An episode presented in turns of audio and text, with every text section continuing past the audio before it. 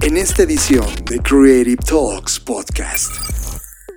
¿Qué es la creatividad algorítmica? ¿Qué pasará en esta intersección entre humanos e inteligencia artificial? Lo exploramos profundamente. Si dejamos, y ojo, aquí es donde meto la alerta o la advertencia, si dejamos que la inteligencia artificial haga todo el trabajo creativo por nosotros, es decir, ah, ¿sabes qué? Yo contraté a través de OpenAI a la inteligencia llamada ADA y yo nada más le meto unas frases, me regresa las imágenes, yo nada más le hago dos que tres modificaciones y las publico y eso se replica por millones. Lo único que vamos a hacer es vivir en un mundo estandarizado en donde no haya diferencias y que no haya diferencias, adivinen a dónde nos va a llevar a un mundo de cero tolerancia a la diferencia de por sí ya estamos, pareciera, en un contexto donde no hay cabida de la diversidad, al menos se sigue luchando por eso, lo cual significa que todavía hay mucho que hacer. Y dos, también a la pluralidad. Entonces, si nosotros dejamos que estos algoritmos invadan nuestras vidas y hagan todo por nosotros, entonces ahí es ahí donde corremos riesgo, pero no porque la inteligencia artificial, al menos no ahora maquiavélicamente diga, ay, voy a conquistar a los humanos, sino porque nosotros estamos siendo lo suficientemente permisivos para decir, ay, pues qué, qué bueno que ya se va a encargar la inteligencia artificial de eso, yo ya no voy a pensar, yo ya no voy a... Si de por sí ahora hay muchas cosas que antes recordábamos que hoy ya no. Hoy ya no te sabes las direcciones, no te sabes ni tu teléfono, no te sabes los teléfonos de nadie. Imagínate eso llevado a otras áreas del campo creativo. No debemos permitir eso. Eso es a, lo que yo quería llegar, a esa conclusión donde no es que la inteligencia artificial por sí sola vaya a tomar el control. El control lo estamos cediendo nosotros y no tenemos que echar la flojera, por decirlo coloquialmente, de decir, ah, bueno, pues ya, que lo hagan todo. Porque si dejamos eso, lo que va a pasar es vamos a vivir en un mundo más estandarizado que el de hoy y nos vamos a hacer menos tolerantes a la diferencia y a la diversidad. Disfruta esta edición de Creative Talks Podcast. Black Creative Intelligence presenta. Estamos viviendo la disrupción más grande de la historia de la humanidad, una en donde la creatividad y el desarrollo tecnológico son el centro de una revolución que lo cambiará todo, y tú la estás liderando. Bienvenidos a esta ruptura del espacio-tiempo llamada Creative Talks Podcast. Creatividad, innovación, diseño, negocios y futuros. Con Fernanda Rocha y John Black. Un podcast de Black Creative Intelligence presentado por Blackbot, Black School y Blackpool. Creative Talks Podcast. Hola, ¿qué tal? Bienvenidos a Creative Talks Podcast, el podcast donde hablamos de creatividad, diseño, innovación, negocios y futuros. Esta vez me toca darle la bienvenida a John Black. Fernanda Rocha, qué gusto estar por acá y más gusto todavía saber que tú estás escuchando este podcast. Bienvenidos a esta edición. Yo soy John Black y tenemos una edición Fer bastante buena en términos de inteligencia artificial. Así que, si les parece bien, vamos a comenzar. Tema de la semana. Este es el tema que nos robó totalmente la atención. Tema de la semana en Creative Talks Podcast. Seguramente les ha tocado ver estas últimas semanas una euforia alrededor de una inteligencia artificial. De hecho, es una mini versión de una inteligencia artificial llamada Dolly.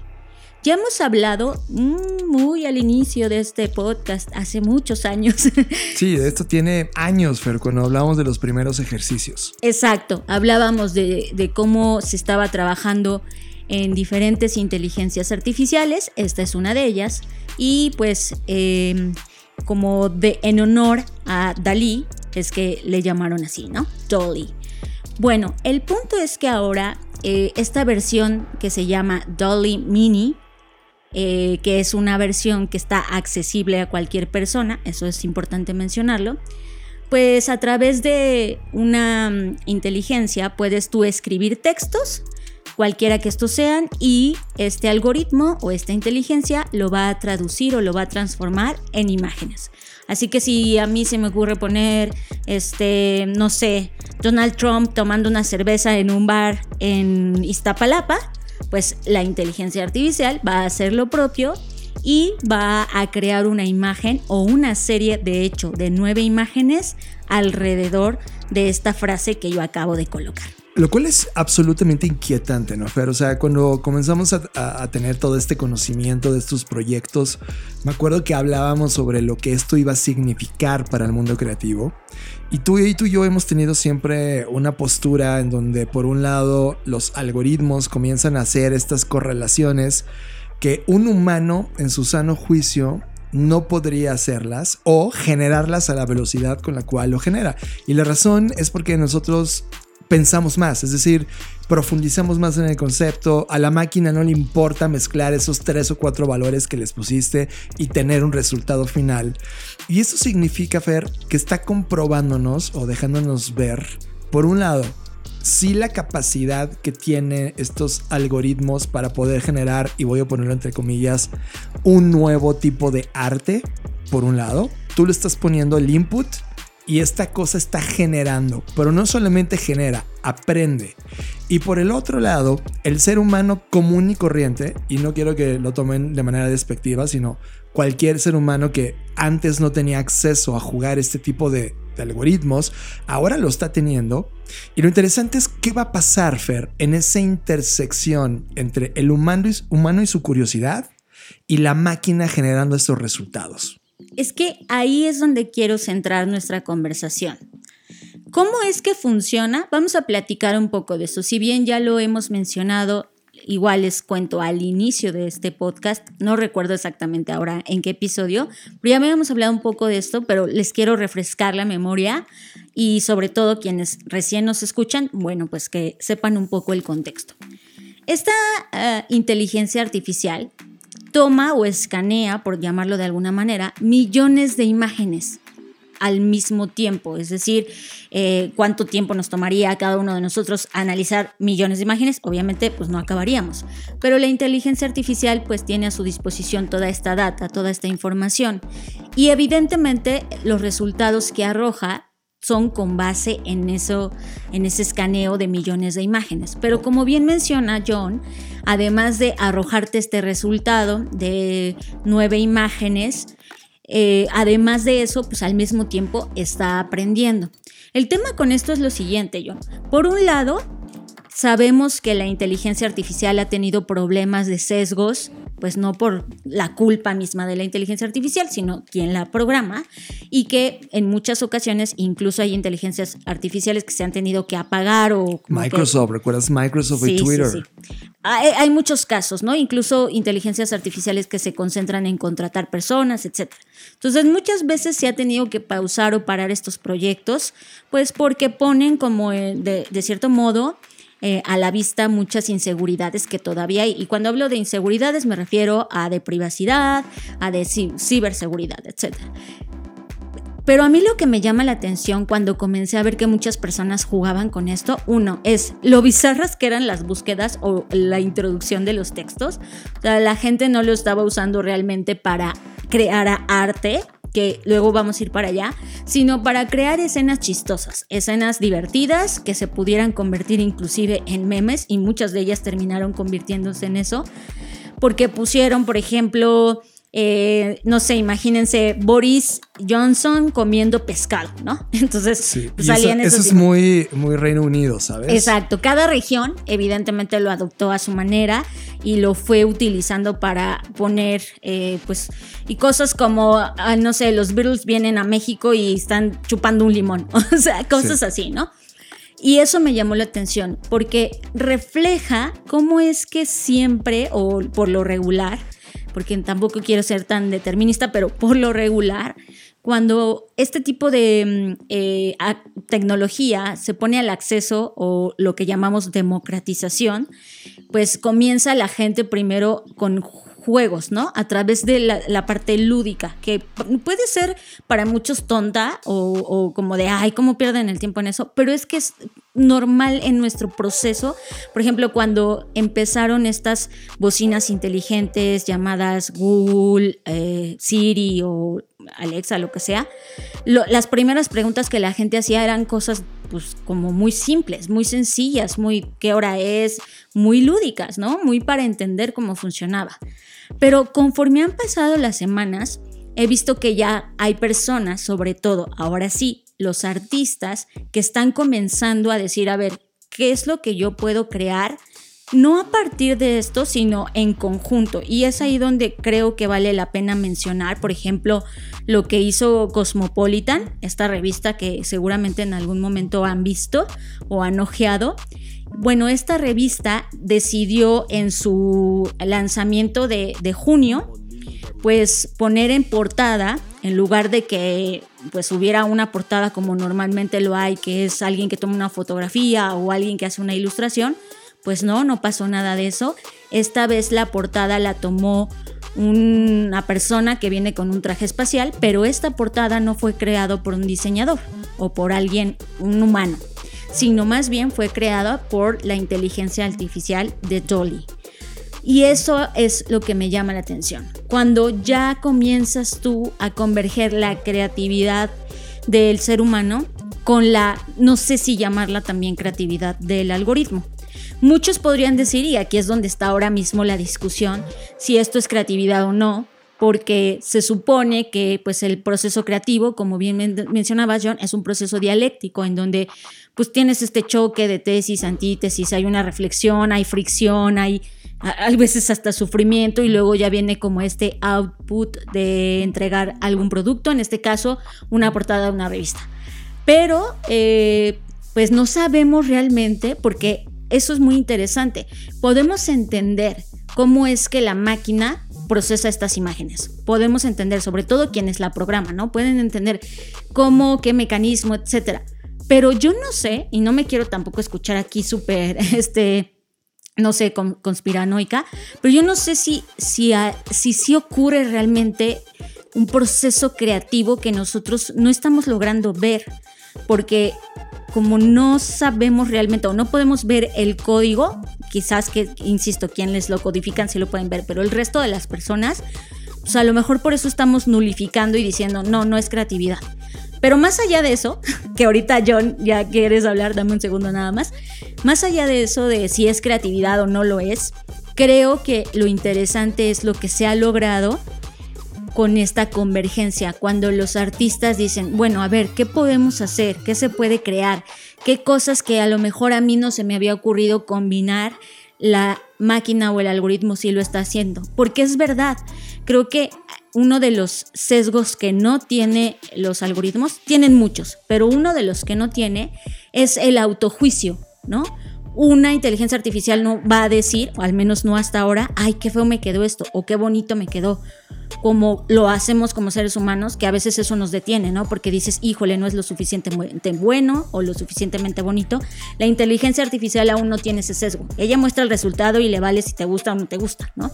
Entonces creo que ese arrojo que hoy tiene la inteligencia artificial mm, permite que se mezclen cosas que a lo mejor nosotros por cuenta propia no mezclaríamos. Es que allá voy, Faye. Es como, mira, ya había pasado antes y esto lo voy a hablar con mucho amor, pero cuando la cámara fotográfica tradicional se topó en los 70s del siglo pasado con la cámara digital, comenzó un miedo tremendo en la humanidad sobre, oye, ¿qué es esto? ¿Es esto fotografía? Y cuando la cámara, no en los 70, sino a inicios de los 2000, comenzó a popularizarse y empezó a rebasar el formato digital al formato tradicional de imagen, la gente tuvo un choque masivo sobre eso no es fotografía. Hoy, 20 años después de esa intersección comercial masiva, Tú en tu teléfono móvil tomas fotografías digitales. Por ende, eres un fotógrafo. Esto fue un proceso entre el proceso tradicional que conocíamos, llamada cámara fotográfica, a una intersección disruptiva con lo digital y por lo tanto hoy hacemos nueva fotografía digital. Esto le está pasando a la creatividad. Es decir, Hacíamos creatividad tradicional y ojo, en los 80s por primera vez se puso la palabra creatividad en el diccionario. Estamos frente a una disciplina novísima Y ahora frente a la inteligencia artificial, lo mismo que le pasó a la, cámara digital, ahora estamos frente a un algoritmo que está creando en esta intersección y por lo tanto la disrupción que está creando una nueva creatividad. Una nueva creatividad donde por un lado están todos estos inputs, sensaciones, emociones, background de un ser vivo orgánico llamado ser humano que procesa data y ahora sumado al procesamiento inmoral con el vía del con los vallas del, del programador o no que puede generar outputs sin necesidad de todo este marco moral o legal de lo que se puede colocar como datos. Y por ende, Fer, en esa intersección viene una nueva era en la creatividad. Esto es una nueva creatividad en donde la parte orgánica humana va a colisionar, va a co-crear, va a co-diseñar, va a co-something con esta artificialidad de la inteligencia artificial. Y esto, Fer, es una nueva revolución. Es que hay muchas bifurcaciones que puede tener esto. Voy a intentar abordar dos de ellas para ser breve. Por un lado está que justo eh, a la inteligencia artificial, como ya lo mencionamos, no le interesa ser moral, ella simplemente va a arrojar un resultado.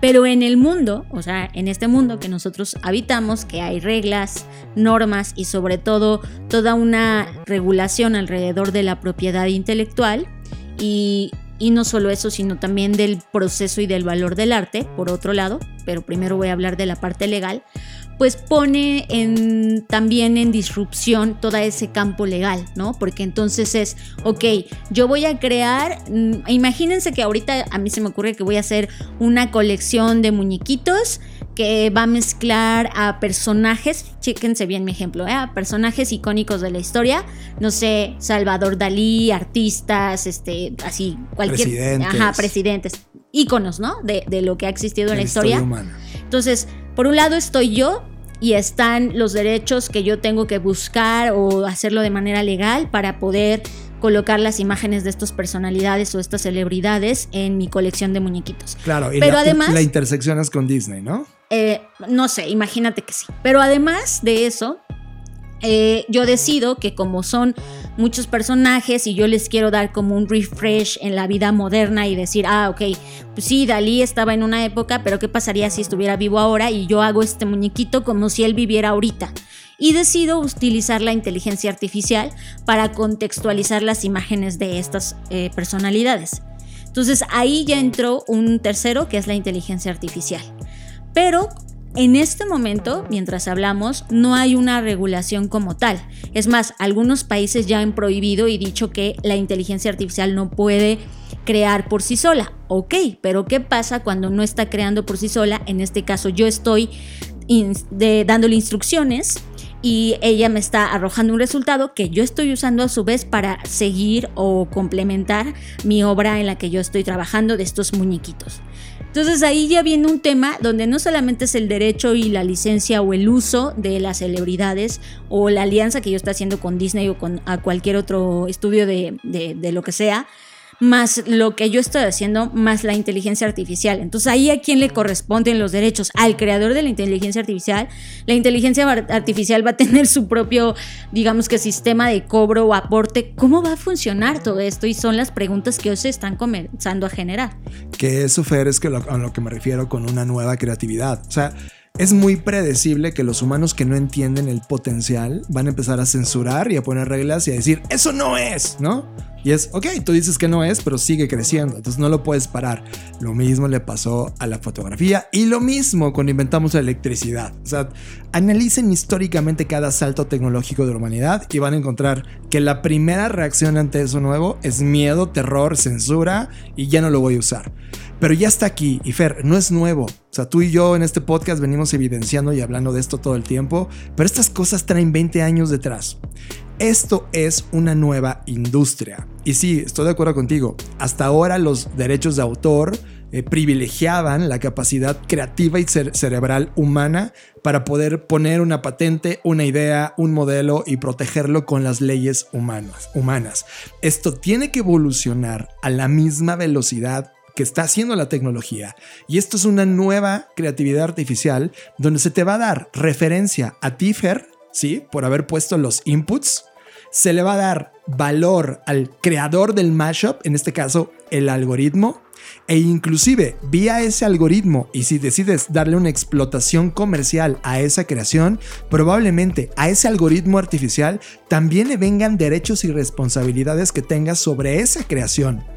¿Qué crees? Los humanos venimos creando en los últimos cinco años un nuevo formato descentralizado llamado NFT que la gente no lo logró entender, solo lo entendió en la parte especulativa, pero que ahora se empieza a ver con lógica que estas nuevas creaciones ni siquiera necesitan la ley tradicional para poder darle un sistema de protección, de uso, de regulaciones, de comercialización y de entrega de estos valores creativos y productivos generados a través de estos archivos inteligentes y nuevos formatos llamados NFTs en cadena de bloques.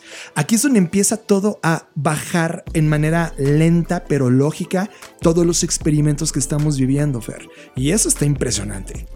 Sí, pero ¿sabes qué? Que al mismo tiempo que eso suena a un potencial increíble, como ya decías y yo también lo mencioné, hoy por ejemplo en Estados Unidos eh, si tú estás utilizando arte generativo, que entiéndase por arte generativo esta mezcla que estamos diciendo entre una colaboración o una práctica artística entre un artista, pero también al, final del día converge con un sistema algorítmico o una inteligencia artificial, y a partir de eso se crean nuevas ideas o nuevo arte, pues a eso se le conoce hoy como arte generativo. Entonces hoy en Estados Unidos el arte generativo no es eh, candidato óptimo para que tú lo protejas bajo los derechos de autor de la ley actual. En la, en la foto del presente, pero en dentro de 10 años vas a decir que idiotas estábamos a no darle oportunidad a esa creación. Sí, posiblemente, pero el tema no es decir si vamos a decir eso, es más bien qué podemos hacer ahora, porque en medida que los autores no tomemos decisiones creativas individualizadas en la producción de una obra de arte, en este momento no está sujeta a derechos de autor.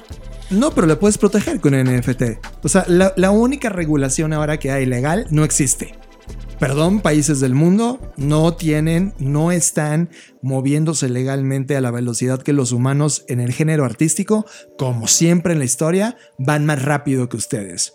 Por lo tanto, van a tener que encontrar nuevas medidas de protección. Hoy la única que tienes como creador, Fer, es ponerle a esa creación algorítmica, a ese producto de arte generativo, que es cuando tú como artista cedes cierto control creativo sobre el producto final y lo delegas a un sistema o algoritmo que crea ese producto final, al final el resultado lo puedes colocar en este en esta protección tecnológica en lo que las regulaciones humanas tradicionales logran entenderlo y es más, logran poner en la ley algo que vaya acorde a lo que estás creando, porque igual crean un disparate de ley y ahí vamos a pasar media década viendo que no funcionó el protocolo hasta que se perfeccione.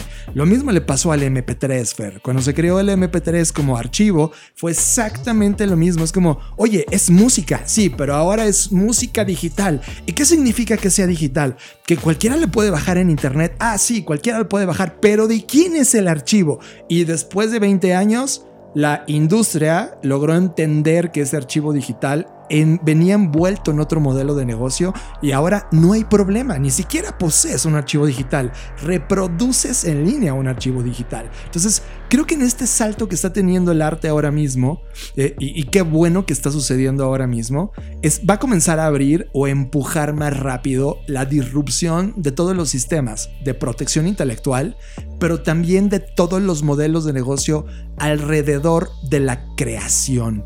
Y ahora mismo estamos en una economía del creador. Imagina esta masificación de DALI lo que puede hacer en términos de la discusión y la aceleración de conceptos que necesitan ser protegidos, replanteados, rediseñados y readaptados a los tiempos que estamos viviendo y a los que vendrán. Sí, porque ahora sí me gustaría tocar la parte de privacidad y de ciberseguridad, que ok, yo eh, como la ley actual no me ampara, pues porque no lo considera una obra sujeta a derechos de autor, por la razón que sea, entonces yo digo, vale, voy a optar por el camino B y voy a hacer un NFT y entonces eso me certifica, al menos digitalmente, que yo soy el autor de la obra.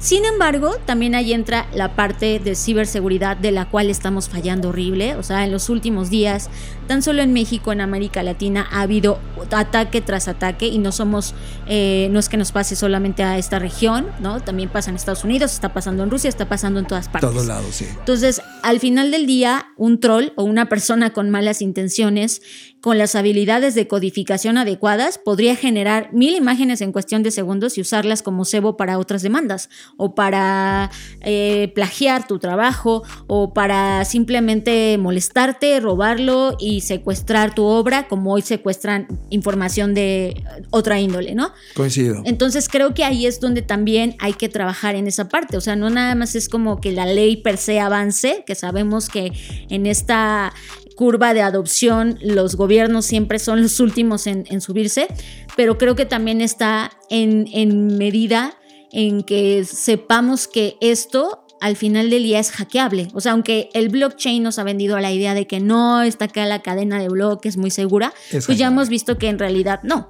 Sí, es hackeable. Y yo, yo, yo creo, Fer, que sí necesitamos una regulación, la verdad. Que tanto le ponga reglas a la creación misma, y yo creo que en esa parte algorítmica la palabra ética tiene que ser muy importante en esa regulación. Y por otro lado, del resultado final. Hoy resulta irrisorio, Fer, ponerte en esta situación. Imagínate que tú le das una cámara digital a un mono y ese mono, por accidente o por creatividad de su propia especie, toma una foto espectacular. Sí, eso ya pasó. Tú intentas ir a registrar hoy en Estados Unidos como propiedad intelectual del mono y te dicen, no, eso no se puede registrar. Cuando la fotografía lleva cientos de años más adelante en términos de actividad humana que lo que está pasando hoy con esta creatividad algorítmica. Entonces, algo que ya lleva cientos de años y no se ha logrado 100% encontrar el algoritmo perfecto o el marco legal perfecto para definir qué es una obra intelectual y qué no, esto va a poner en jaque. Y yo sinceramente creo que los gobiernos no lo van a entender. Creo que estamos en la antesala, de una generación de artistas slash creadores que no va a importar bajo qué regulación estés, estés en México, en Estados Unidos, en Noruega, en Colombia, en Asia, etc., la creación final puesta en Internet sujeta a la demanda de una persona que dice, wow, me encanta tu arte, llámalo cuento, llámalo imagen, llámalo video, llámalo audio, cogenerado entre un humano y una inteligencia artificial y que eso sirva para fines comerciales o narrativos, etc., ¿va a importar nada? Si las regulaciones digitales y la propia autoorganización independiente o descentralizada cree cosas que realmente sean más eficientes que las leyes tradicionales. Creo que las leyes tradicionales se van a limitar, Fer, a cobrar impuestos. Se van a pelear en, ah, es que esto se generó aquí y aquí aplica el 18% y ya. Y todo lo demás va a terminar siendo muy transparente, transparente frente al creador de ese contenido.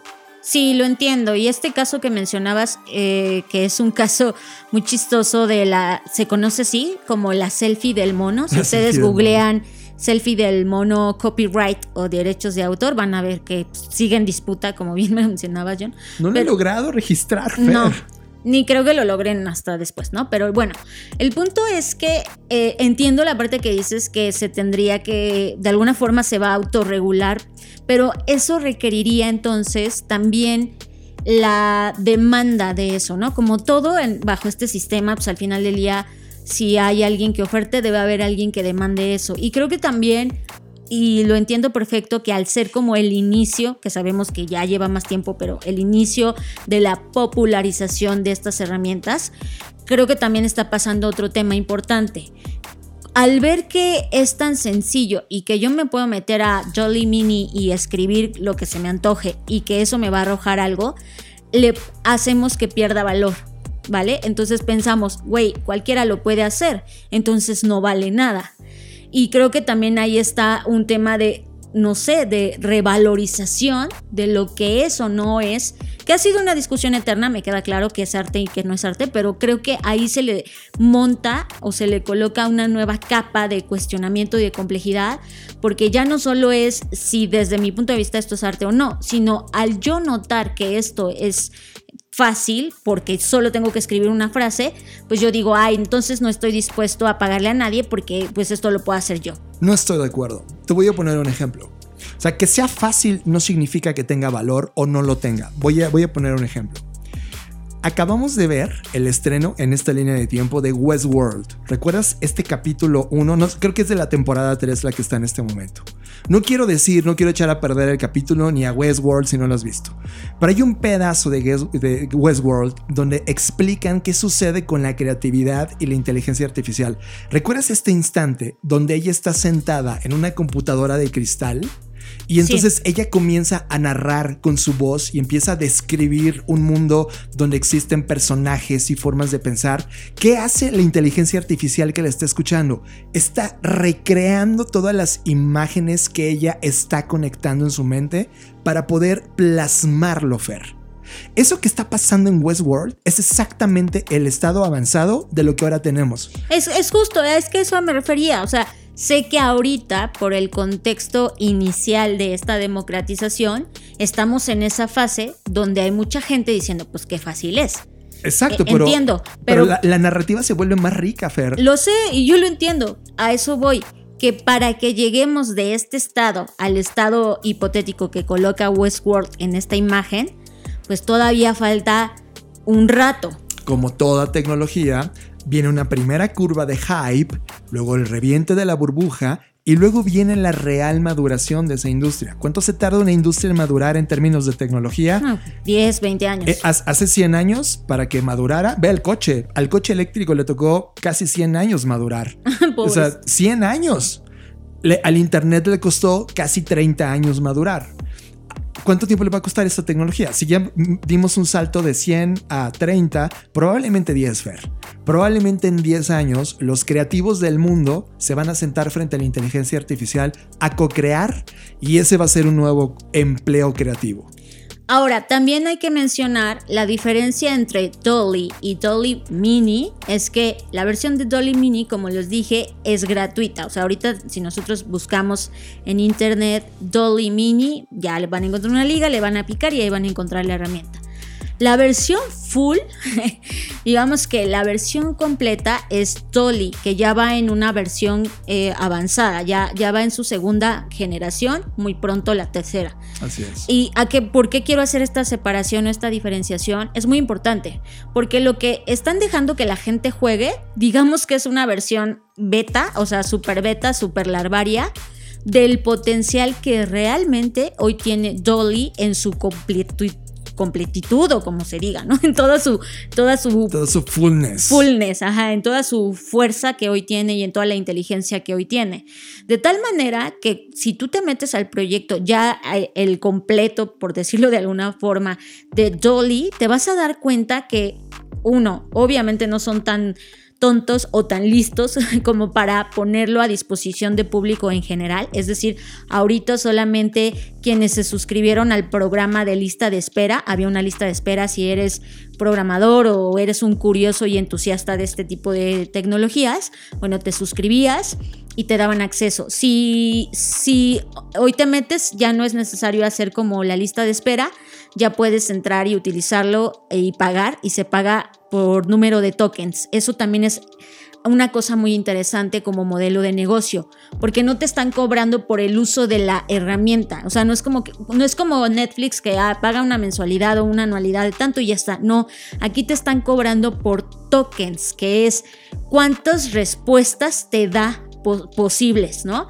Entonces creo que también eso me parece muy interesante, no de cara al uso de la inteligencia artificial per se, sino de cara al modelo de monetización que esto podría representar. Claro, y que ese modelo no está en ningún libro de negocios ahora y se está empezando a probar en el MVP en este momento. Y Fer, no hay que recordar, más bien, no hay que olvidar que este proyecto es, claro, claro que solo es una prueba, Pero este proyecto viene de una compañía que se llama OpenAI. Sí, claro, a eso iba. La versión full la creó OpenAI, que ellos han hecho muchísimas cosas. Este es solo uno de los hijos que han tenido. Exacto. Pero también han hecho otras, eh, o entrenado más bien, otras inteligencias artificiales de que, que completan textos. Por ejemplo, tú le pones, ah, escribe un blog de estas tres ideas y lo escribe completo con GPT. GPT. Eh, Tree. Entonces, eh, bueno, no me quiero desviar para allá, después hablamos de esa inteligencia artificial, ahora estamos con Dolly. Y cuando tú te metes vas a ver que las imágenes que genera realmente Dolly, la versión full, son extraordinarias. O sea, no, ya no eres capaz, al menos yo ya no me siento capaz de discernir entre si esa imagen la creó una persona o la creó la inteligencia artificial. O de producir a esa velocidad. Sí, ya, ya, ya no puedes, o sea, ya no puedes discernir si eso realmente lo dibujó, lo trazó, lo ilustró alguien o no. Y regresando al tema de, de, costos, porque sí quiero dejar esto como en este momento, ¿cuánto costaría utilizar una de estas herramientas? Obvio, primero tienes que tener conocimiento, ¿no? Ya cuando entras a la versión full, pues hay una serie de documentos que tienes que leer si es que no tienes ni idea de por dónde empezar. Y obviamente debes tener un conocimiento ya entre, vamos a decir que medio, medio avanzado de el uso de este tipo de tecnologías, sino ellos mismos te proveen de una serie de ejemplos y documentos que te pueden ayudar. Y tienen cuatro modelos. Y como les decía, este es un modelo de tokenización y está en 0.0008 los, eh, en una versión de la inteligencia que se llama ADA, que se supone que es la más rápida, pero está al extremo otra que se llama Da Vinci, que es la más poderosa, o al menos así lo describen acá, que cuesta 0.06 eh, dólares los mil tokens. Entonces, también creo que es interesante ver cómo es que van a cobrar dependiendo qué robustez o qué inteligencia y aquí voy a decir un poco un pleonasmo, pero así se me ocurre describirlo, ¿qué tan inteligente quieres a tu inteligencia artificial? Si la quieres más o menos, pues está la versión ADA, pero si la quieres súper inteligente, pues está la versión Da Vinci. Y eso creo que también va a comenzar a diferenciar entre si usas una y otra, yo creo que sí se va a notar la diferencia, ¿no? Y estamos hablando exclusivamente en el uso de las imágenes, pero ahora imagínense esto llevado a otros campos de la creatividad humana, canciones, música, etcétera. Arquitectura. Arquitectura, medicina. O sea, sí, o sea, ya, ya me imagino todo eso. Entonces, con lo que yo quiero, quiero cerrar es que ahorita eh, digamos que la tecnología te cobra por el almacenamiento. ¿Están de acuerdo? O sea, ahorita una computadora la compras principalmente por dos cosas. Eh, por cuántos eh, memoria tiene en términos de gigas o teras, cuánta capacidad de almacenamiento y si no usas proyectos alternativos o en la nube. Y la segunda es qué tan veloz es, ¿no? La memoria RAM. En la capacidad de, procesamiento. Exacto, exacto, la capacidad de procesamiento. Pero con esta nueva inserción de este modelo de negocio significa que ahora nos va a preocupar no solo eso, a lo mejor eso va a pasar a segundo plano, y ahora nos va a preocupar qué tan inteligente es nuestra inteligencia, porque eso va a marcar un diferencial, sobre todo en la industria creativa lo veo bien claro, que las agencias o los lugares de consultoría o lo que sea que te dediques, pues van a tener que competir por tener la mejor versión si van a quererse mantener vigentes en ese, en ese momento. Lo que me lleva, John, a mi último comentario al respecto y que era un poco lo que yo te venía platicando el otro día en el auto cuando estábamos, no sé en qué carretera, y yo te decía, que el tema del UX, y esto lo voy a dejar como un cliffhanger para el siguiente podcast, lo único que ha hecho, si somos objetivos al final del día, y aquí sé que muchos diseñadores se me van a ir encima y estoy dispuesta porque eso puede ser una rica conversación y discusión, en que el UX al final del día, lo único que ha hecho es homologarnos a todos. Para mí el UX se convirtió en el algoritmo para gobernarnos a todos, donde hoy si tú ves un post, y nos ha pasado inclusive a nosotros, y lo digo con transparencia, sin ningún tapujo, hacemos un post promocionando uno de nuestros cursos y al rato vemos que todo el mundo hace exactamente el mismo post y ve tú a saber si antes de nosotros había otro post igual y parecido, ¿no? Entonces, si eso está pasando ahora, creo que también el riesgo inminente, y hay que mencionarlo porque tampoco es que nosotros estemos acá exaltando que la inteligencia artificial debería gobernar el mundo, ni mucho menos, sino encontrando el balance justo en la colaboración. Pero tampoco debemos dejar de lado que si todos vamos a tener acceso, o, la mayoría de las personas vamos a tener acceso a estas herramientas que hoy pareciera un, un costo asequible, pues creo que también podríamos caer en este sesgo de repetición, John, donde pues, al final tienes las mismas referencias y estás contratando la misma, el mismo, la misma inteligencia que yo y por lo tanto, al final del día, aunque muchos digan que no, yo soy de las que dice que sí, va a depender de cómo tú proceses esos datos. Porque si te quedas en lo que la inteligencia artificial te da como respuesta, no vas a tener un punto diferencial. Te vas a parecer a los millones de empresas más que también van a tener esa inteligencia artificial. A mí me encanta ese punto, Fer, y quiero poner esto en la mesa. Es, yo no estoy tan de acuerdo con que UX nació para esclavizarnos a todos. No, no dije que nació para eso, se convirtió en eso. Y se convirtió básicamente por la poca ética que había en las compañías que utilizan el diseño para justamente eso, ¿no? sea, se acabó la individualidad, se acabó el pensamiento eh, increíble y personalizado. Ahora es el mismo pensamiento en un statu quo donde todo el mundo encaje y se convierte en un negocio. Básicamente la métrica sigue siendo negocio. Pero profundizando mucho en esa charla, Fer, a mí me dejaste días pensando y pensando sobre en dónde estuvo el error y he encontrado una génesis de ese error y es la misma génesis que hoy está provocando este choque del sistema económico global. Y es uno, no hemos logrado descifrar qué significa progreso el día de hoy. La palabra progreso, Fer, ha venido después, sobre todo de la Segunda Guerra Mundial, como un concepto a explotar por el bien de la humanidad todo lo que no había sucedido en las décadas o siglos pasados. Hay una persona que se llama eh, Crawford, que habla justamente de este progreso y tiene tres ideas base y las pongo en la mesa. ¿Qué es progreso? El movimiento de progreso tiene tres premisas. Uno, que el progreso es real y siempre defienden esto. La calidad de vida que tienes tú hoy, en este momento, es mucho mejor que la que tenía un ser humano hace 200 años. Y siempre, siempre se van a utilizar de eso. Es como, oye, ¿vives bien? Perfecto. Eso es progreso. Por eso necesitamos el progreso. Tema número dos.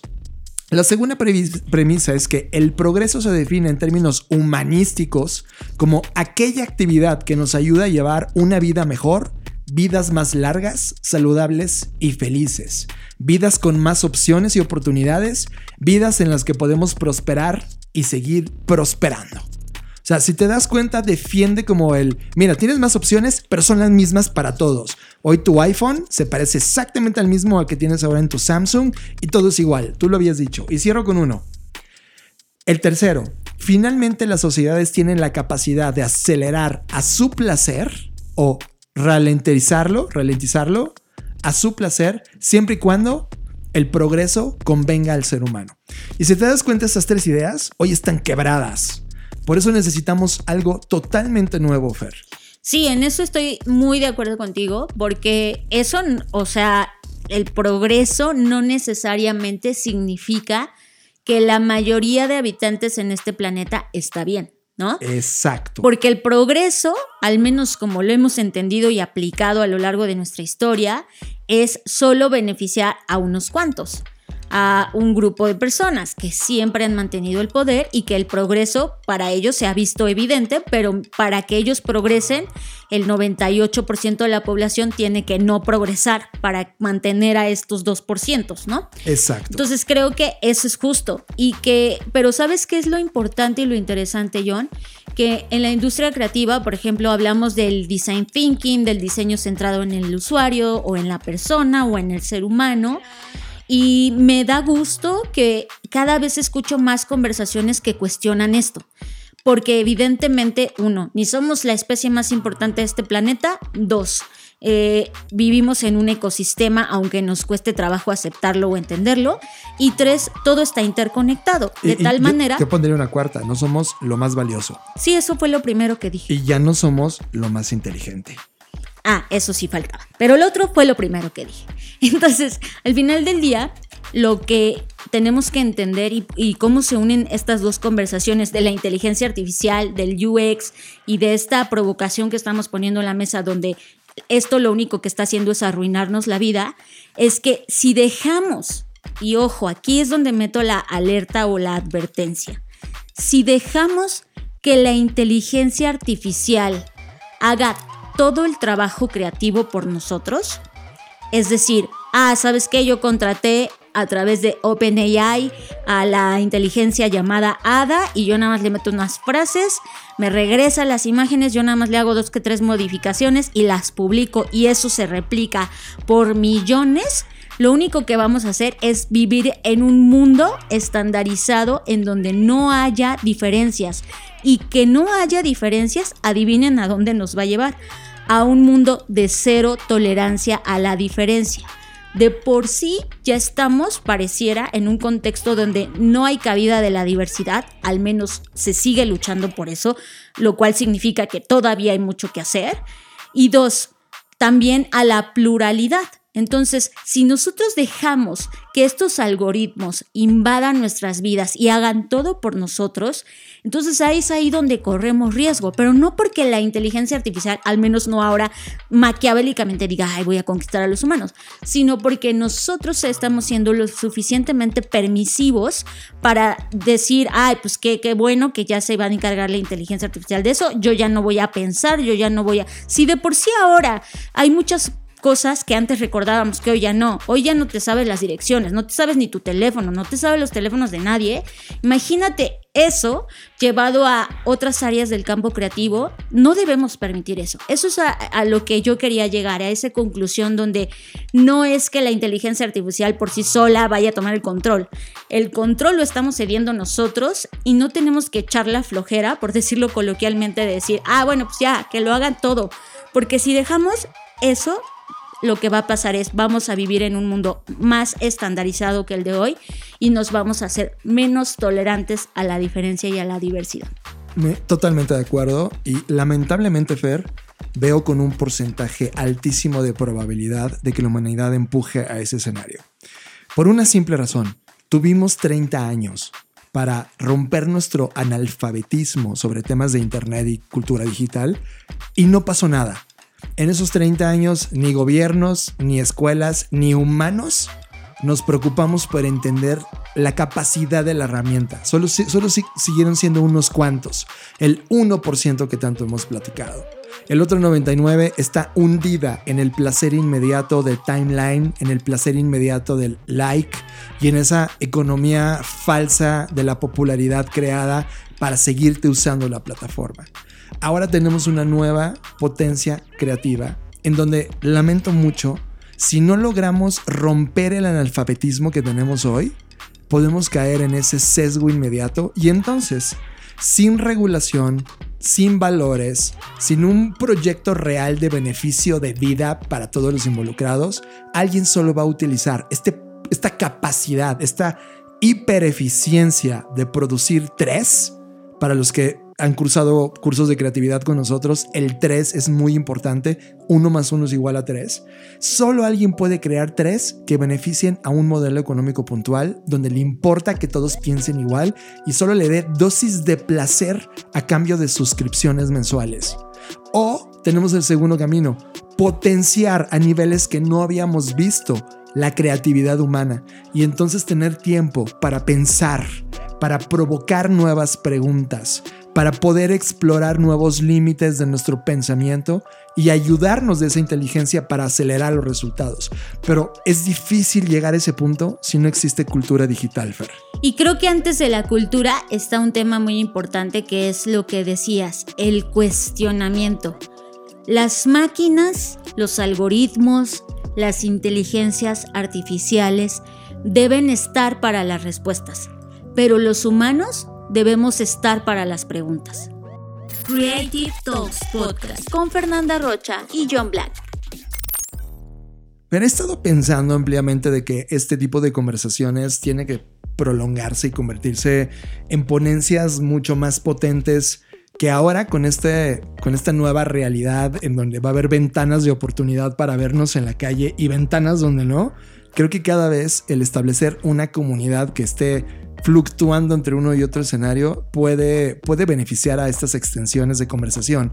Para eso está la BCI. Creo que al final del día la Black Creative Intelligence, que nace como un experimento de comunidad interesada en términos de innovación, se va a convertir ahora en ese foro y Fer, hay que hacer algo que explore estas nuevas capacidades creativas porque nos tocan, Fer. O sea, Creative Talks, Blackbot, todas las compañías que hay alrededor de nosotros, al final siguen experimentando sobre qué sigue en términos de creatividad.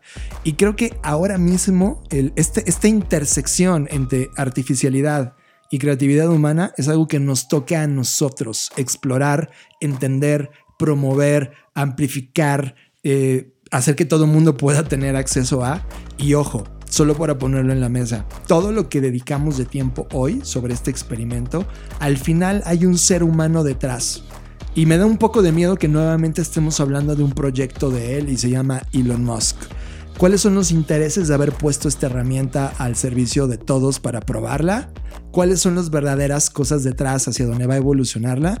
Recuerden que él está trabajando en un humanoide robot con inteligencia artificial para vendérnoslo en nuestra casa en menos de media década. Y esto en verdad va a ser una velocidad brutal y a mí me emociona y vibro, no de miedo, sino de que en verdad va a tener un potencial tan grande si logramos tú y yo entender el potencial de esta creatividad real y utilizarla para bienes éticos en pro de la vida en este planeta. Pues ya va a comenzar a ocurrir, por eso es que estamos planeando nuestra celebración del episodio 200, donde si así lo desean nos vamos a poder ver físicamente. Ya les vamos a estar comentando el lugar, la hora y todo, pero váyanse alistando, váyanse preparando que vamos a tener esta reunión de celebración, de podernos ver en otra dimensión, no solo por audio, sino ya en nuestra tridimensionalidad. Y pues creo que ese tipo de eventos van a ser eh, justo en donde converjan estas conversaciones. Sí, 100% de acuerdo. Fer, pues es todo un placer haber estado en esta edición. Eh, eh, hemos estado entrando en, en, situaciones demasiado filosóficas en este podcast, Fer. Está padre, creo que eh, llega una nueva era también, es momento, es eh, de cuestionar, siempre lo es, pero creo que en momentos de crisis lo es aún más.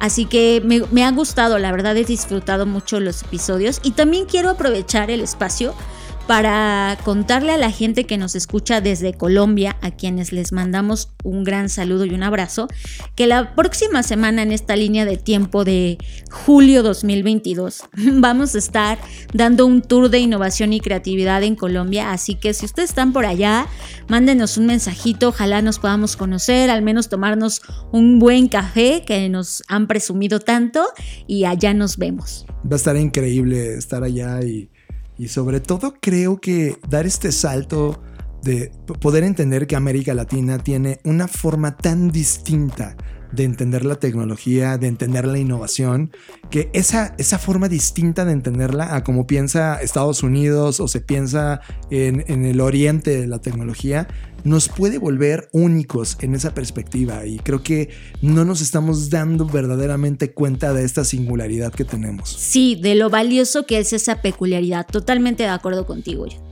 Pues ya está, esto fue Grave Talks Podcast, yo soy John Black, pueden buscarme en redes sociales si creen que es valioso lo que pueda aportar en su línea de tiempo. Y yo soy Fernanda Rocha, a mí me encuentran como Fernanda Roche en Twitter y ya cambié mi nombre sote largote en LinkedIn, ahora solo soy como Fernanda Rocha para que me encuentren más fácil y como cada semana nos vemos en el futuro. Escuchaste Creative Talks Podcast con Fernanda Rocha y John Black, un podcast de Black Creative Intelligence, presentado por Blackbot, Black School y Black Bull. Nos vemos en el futuro. Black Creative Intelligence presenta.